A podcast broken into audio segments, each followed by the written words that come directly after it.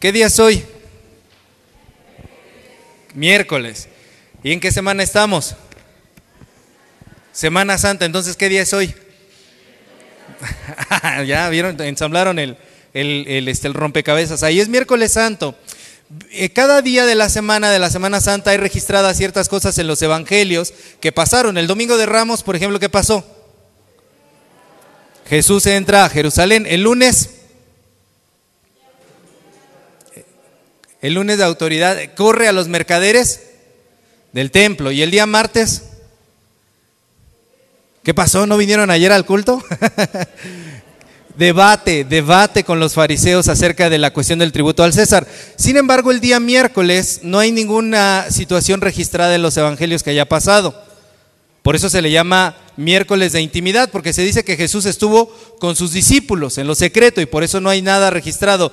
Sin embargo, hay algunos expertos que dicen que esto que acabamos de leer aquí en Juan 12 fue lo que sucedió ese día, a puertas cerradas. Aunque allí nos da una cuestión de tiempo el evangelista Juan, algunos expertos dicen que lo que pasó ese día fue lo que acabamos de leer. Jesús con sus amigos y la famosa escena de María ungiendo los pies de Jesús. Entonces Jesús está con sus amigos ahí en una comida, en lo íntimo, y uno de los primeros personajes que aparece es alguien que en el capítulo anterior de Juan fue protagonista. ¿Quién fue? Lázaro. Lázaro aparece allí, Lázaro aparece allí. Quiere decir que las obras que Jesús hace son reales, porque Jesús está allí comiendo junto con Lázaro. Lázaro resucitado comiendo con él. No fue una ilusión, no fue algo pasajero, no fue algo de un momento. Lázaro está comiendo allí con Jesús como su amigo. Lo que Jesucristo hace en nuestras vidas es duradero, es real. Y Jesucristo se reúne con sus amigos porque Jesucristo come el pan con sus amigos. A Jesús le gusta satisfacer el hambre y la sed de los que son suyos. Por eso se reúne ahí en esa casa con, con, Lázaro, con Marta, con María, para comer. Esta comida no es cualquier comida, es una comida que celebra la resurrección la resurrección anticipada de Jesús, porque el que había resucitado en ese momento allí había sido Lázaro. Entonces esto era un anuncio de lo que iba a pasar después. Ahora bien, allí, mientras están comiendo, resulta que María toma la famosa botella de perfume y la derrama ¿dónde? En los pies de Jesús. Lo interesante es el motivo por el cual María hace eso.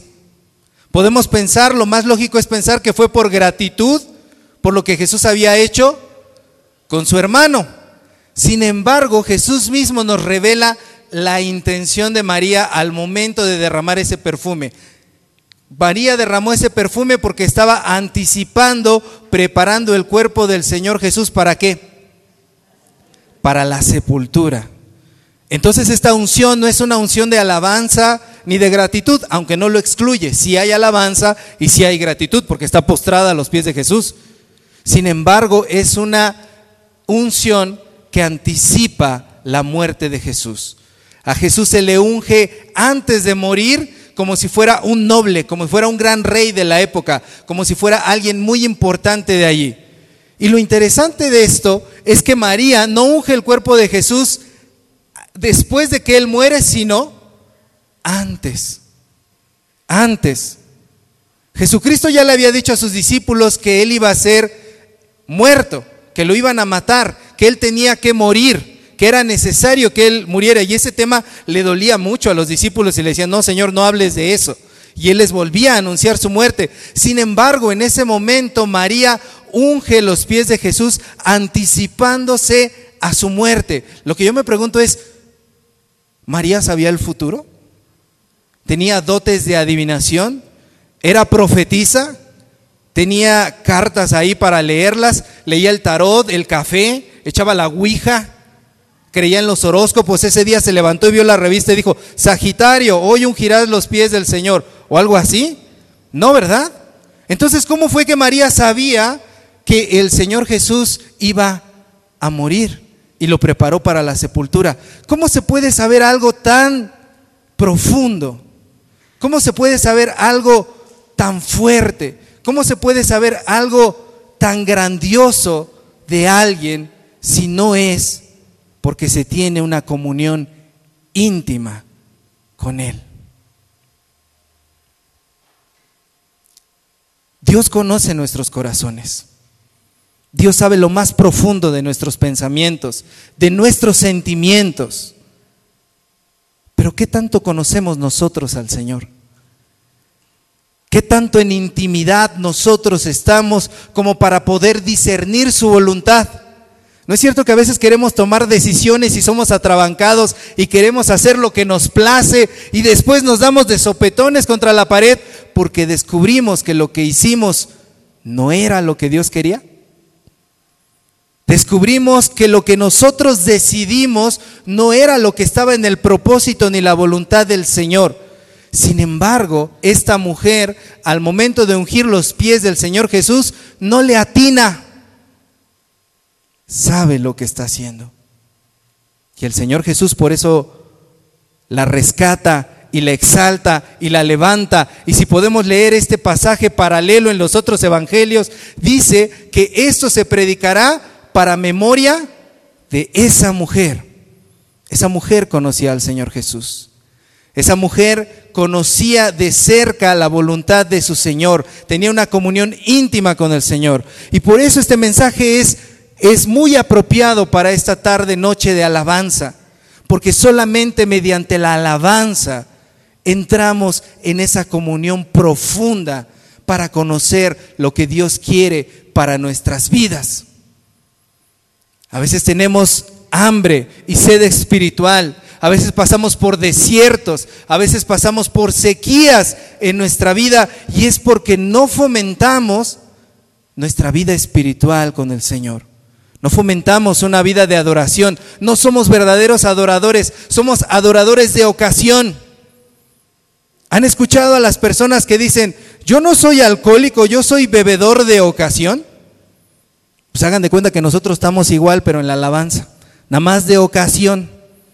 Y ojalá que de veras nos adentráramos en la alabanza. Ojalá que de veras cuando viniéramos a la iglesia a poder cantar y adorar a nuestro Señor, en ese momento quedáramos en blanco en nuestra mente y no pensáramos en otra cosa más que en alabar y exaltar al Señor. ¿Cuántos de ustedes ahorita están preocupados por lo que dejaron en su casa? Los pendientes que dejaron allá. Alguien que le dejó prendido a la estufa Alguien que tiene que llegar ya, porque ojalá que eso ya se acabe, que el pastor Mario no se tarde mucho, porque luego se agarra a predicar mucho y híjole, tengo que llegar ya. Ojalá que ya los siguientes cantos sean rapiditos, para que ya me pueda ir rápido a mi casa, porque vengo desde Coacalco, ¿no? Ojalá que se apuren, porque vengo desde la avenida San Francisco, ¿no? Hermanos, ponemos muchos pretextos para alabar al Señor. Somos lo contrario a María. ¿Y saben quién es el personaje contrario a María en este pasaje?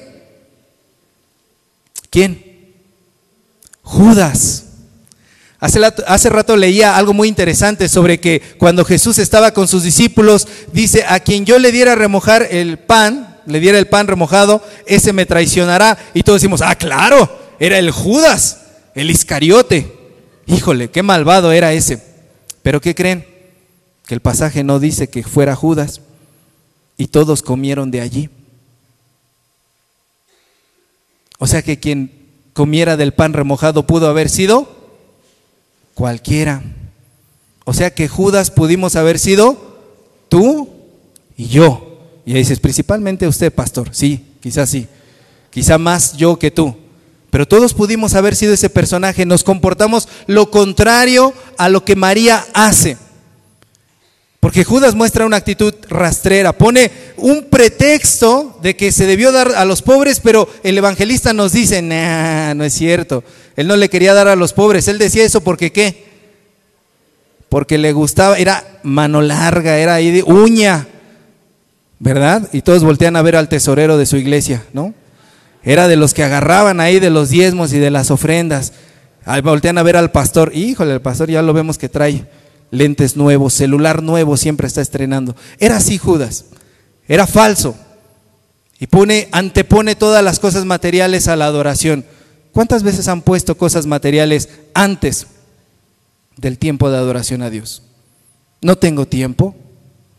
híjole, es que me salió un pendiente, estoy ocupado ese día, híjole, es que no puedo, no sé, no tengo. Y cuando venimos a alabar a Dios, que no es cuestión de dinero, ya me cansé, mis pies me dolieron, ay, como que eso de estar aplaudiendo ya me aburrió. Anteponemos todas las cuestiones físicas a la adoración a Dios. Y lo que hizo María es muy sorprendente porque lo que hace es derramar un perfume que tiene un, una característica muy especial. El olor del perfume que hace. Dice que se extiende y llena toda la habitación. ¿Saben por qué pone eso el evangelista Juan ahí? Juan es muy simbólico, no pone nada, nada, nada de sobra en su evangelio. Dice que el perfume llenó con su aroma, con su olor, toda la habitación, porque el aroma y el olor que invadía ese momento previo a la muerte de Jesús era un aroma y un perfume de muerte.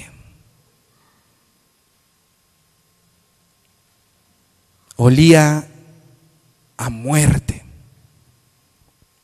¿Cuántos saben a qué huele la muerte? ¿Cuántos han estado cara a cara frente a la muerte? En una situación difícil, en accidentes, la muerte de tus familiares, la muerte de un proyecto, la muerte de tu alma, la muerte de tu cuerpo. Olía a muerte. Nuestro país huele a muerte. Hay violencia allá afuera. Nuestro país huele a muerte, apesta a muerte. Y como decían las hermanas de Lázaro un capítulo anterior, hiede a muerte. Prendes las noticias, sales a la calle, asesinatos, asalto, tortura, secuestro, extorsión, drogadicción, narcomenudeo, prostitución, trata de personas, desaparecidos, violencia. Pero lo que hizo esta mujer al conocer de cerca a su Señor fue llenar la habitación de un olor grato, de un perfume agradable al Señor. La alabanza que estamos elevando en esta noche, la alabanza que tú debes elevar en tu corazón, la alabanza que debes elevar continuamente en tu vida, en tu congregación y en donde quiera que tú estés, debe de combatir el olor a muerte que hay allá afuera. Tú fuiste dotado de ese aroma especial. Decía ahorita nuestro hermano, fuimos sellados por el Espíritu Santo para hacer ese perfume grato que donde quiera que tú estés, deje de oler a violencia, deje de oler a corrupción, deje de oler a depresión y empiece a oler la presencia grata y fragante del Espíritu Santo de Dios. Tú eres perfume para los pies de Cristo. Amén. Tú eres perfume para los pies del Señor. Tú eres un adorador. Eres alguien que alaba al Señor. Debes oler grato delante de Dios. Y lo que nos enseña este pasaje es que estas personas que están aquí, desinteresadamente, olvidándose del mundo allá afuera, en intimidad con el Señor Jesús, se están preparando porque al salir de esa habitación, en los días que continúan, jueves, viernes, sábado, domingo, ¿qué es lo que va a acontecer en esa semana? La muerte del Señor. Y con la muerte del Señor, la persecución sobre todos esos que creían en el Señor Jesús. El mal nunca va a dejar de perseguirnos.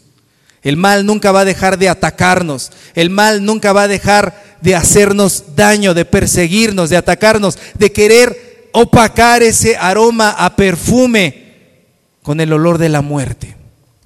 Y si no es mediante un peligro exterior, lo va a hacer mediante un peligro interior. Por eso es necesario que alabemos al Señor. Por eso son necesarias estas tardes de alabanza por eso es necesario que no sea solamente una tarde, sino que sea una vida de alabanza. Una vida en adoración rendida eternamente hacia el Señor. desde aquí. La eternidad se empieza a vivir desde aquí. Desde aquí tomamos esa actitud de ser adoradores en donde quiera que nosotros estemos. Que donde tu planta toque, allí sea un altar para el Señor. Que donde tu pie vaya, se convierta en un lugar de adoración para nuestro Señor. Porque las tinieblas y la muerte siempre van a aparecer rondando por todos lados.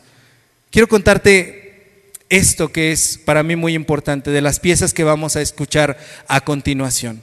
Son piezas de Beethoven y de Händel, dos compositores de música clásica muy, muy preciosa. Y dirás, ¿por qué van a poner eso en la iglesia? Bueno, porque eso nació en las iglesias.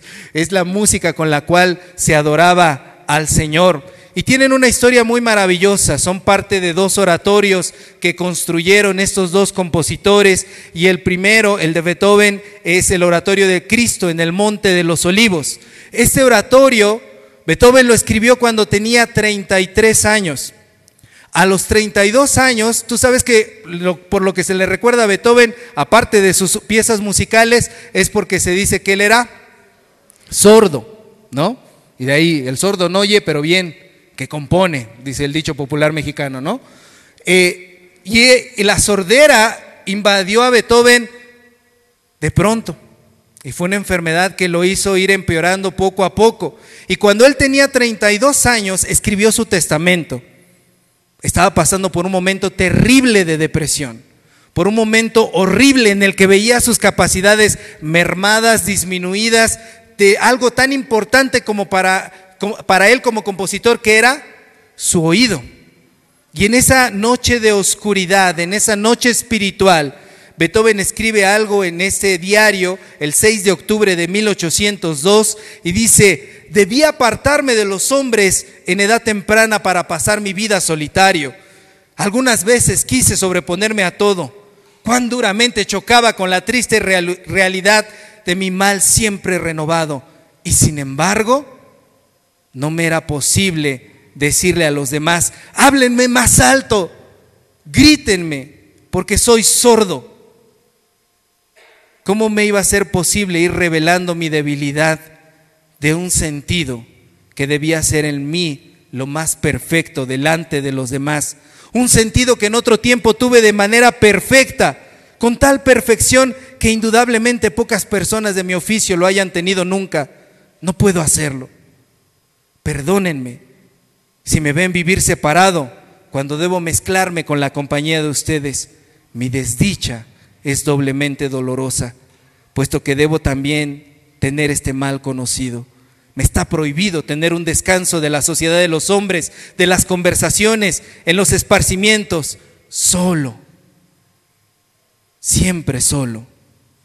No puedo aventurarme a la sociedad sino es impulsado por una necesidad imperiosa. Soy presa de una angustia devoradora. Me da miedo estar expuesto ante los demás y que los demás se den cuenta de mi estado. Era lo que escribía Beethoven en 1802. Y en esa noche espiritual, en ese aroma y fragancia de muerte que invadía su vida, algo pasó. Porque en 1803, un año después, unos meses después, compone el oratorio Cristo en el Monte de los Olivos, del cual una de las piezas que vamos a escuchar, el Aleluya de Beethoven, forma parte. Este hombre que estaba envuelto en el aroma de muerte, descubrió la presencia de Jesucristo en su vida. Y es cuando escribe este oratorio. Y escribe parte de la letra de ese oratorio de la pieza Aleluya. Dice, mi tormento pronto ha desaparecido. La obra de redención está consumada. El poder del infierno está casi por completo conquistado y derrotado. Todos los mundos canten gracias y honor al Salvador al Hijo de Dios, alabadle coros de ángeles con ruido y santo júbilo. Y dice el coro en inglés, aleluya, unto God's almighty Son. I praise the Lord. Ye bright angelic choirs in holy songs of joy, man proclaim his grace and glory. Aleluya. Aleluya al Hijo de Dios Todopoderoso. Alaben al Señor brillantes coros de ángeles en canciones santas de gozo, que los hombres proclamen su gloria, su gracia. Aleluya. ¿Qué pasó en la vida de este hombre? ¿Qué cambió en la vida de este hombre? Y algo maravilloso que me sorprende es que la primera vez que fue interpretada esta pieza de Aleluya fue el 5 de abril de 1803. ¿Qué día es hoy? ¿Coincidencia? Yo no lo creo. El Señor quiere hacer algo en tu vida. El Señor quiere levantar tu corazón, que tu vida se vuelva un olor grato delante de Él. Y el, después el aleluya de Hendel que vamos a escuchar y también y la gloria de Dios son piezas también de otro, otro oratorio, de otro gran compositor. Este hombre Hendel estaba en el siglo XVIII, vivía rodeado de muerte, de gente que no creía en Dios. El racionalismo comenzaba a invadir la sociedad y decían, no debemos creer en Dios, Dios no interviene, no hay un Dios, Dios no existe, no puede intervenir en la sociedad. Y este hombre escribió esta otra pieza de una forma apologética, en defensa de la fe, atacando a aquellos que no creían en Dios. Él era anglicano. Para los que somos metodistas, es nuestra iglesia mamá, la iglesia anglicana, ¿verdad? Y la primera parte de esas piezas musicales de su oratorio empieza con la profecía de Isaías, Isaías 45, Isaías 40, versículo 5, y se manifestará la gloria de Jehová y toda carne juntamente le verá, porque la boca de Jehová ha hablado. Y en la parte 2, la primera parte de esas piezas musicales de Händel es el anuncio del nacimiento del Señor. Y la segunda parte de esa pieza musical de Händel es la vida, obra, muerte y resurrección del Señor. Y ese aleluya que ustedes quizá lo han escuchado es muy famoso a nivel mundial, se entona en tiempos de Navidad, pero no es una pieza de Navidad, es una pieza que celebra la resurrección de nuestro Señor y forma parte del oratorio del Mesías de Händel. Lo que vamos a escuchar a continuación, hermanos, es en música clásica, transformado en el lenguaje universal, el mismo mensaje que encontramos en el Evangelio. En el siglo XVIII, cuando la gente se apartaba de Dios, cuando todo estaba rodeado de muerte, un hombre se levantó a alabar a Dios de esta forma. En la época de Beethoven, cuando él estaba atravesando por la muerte espiritual en su propia vida, Cristo toca su corazón, lo levanta y lo convierte en perfume grato. Y al igual que lo que estamos leyendo en el Evangelio de Juan, el mensaje para ti el día de hoy, para mí el día de hoy es que no importa cuánto huela a muerte allá afuera o cuánta muerte esté invadiendo tu corazón. Cuando te conviertes en un adorador de verdad, cuando te conviertes en un íntimo de nuestro Señor Jesucristo, el Espíritu Santo te convierte en un perfume agradable, grato, perfecto y santo para honrar su presencia. Y tu vida y la sociedad y tu familia pueden ser transformadas. Amén. Vamos a alabar a nuestro Señor. Póngase de pie, vamos a orar. Amado Dios, bendito eres, Padre Celestial. Gracias, Señor, por esta tarde maravillosa, por esta noche maravillosa que nos regalas en tu presencia, Señor. Te alabamos, te glorificamos, Señor. Hoy nosotros también queremos ser transformados, queremos convertirnos en ese perfume agradable a tus pies, Señor. Gracias por hablar a nuestro corazón, gracias por hablar a nuestras vidas, gracias, Señor, por tenernos reunidos aquí, Señor, a nuestros hermanos de la Iglesia Bautista de Nextlalpan, a nuestros hermanos de la Iglesia Metodista en Coacalco, a nosotros como Iglesia Metodista aquí en Nextlalpan, Señor. Tú nos unes para alabar tu nombre, para glorificarte y para tocar profundamente nuestras vidas. Estamos rendidos delante de ti. Te alabamos y te glorificamos porque solo tú eres Dios desde ahora y para siempre, Señor. Amén y amén.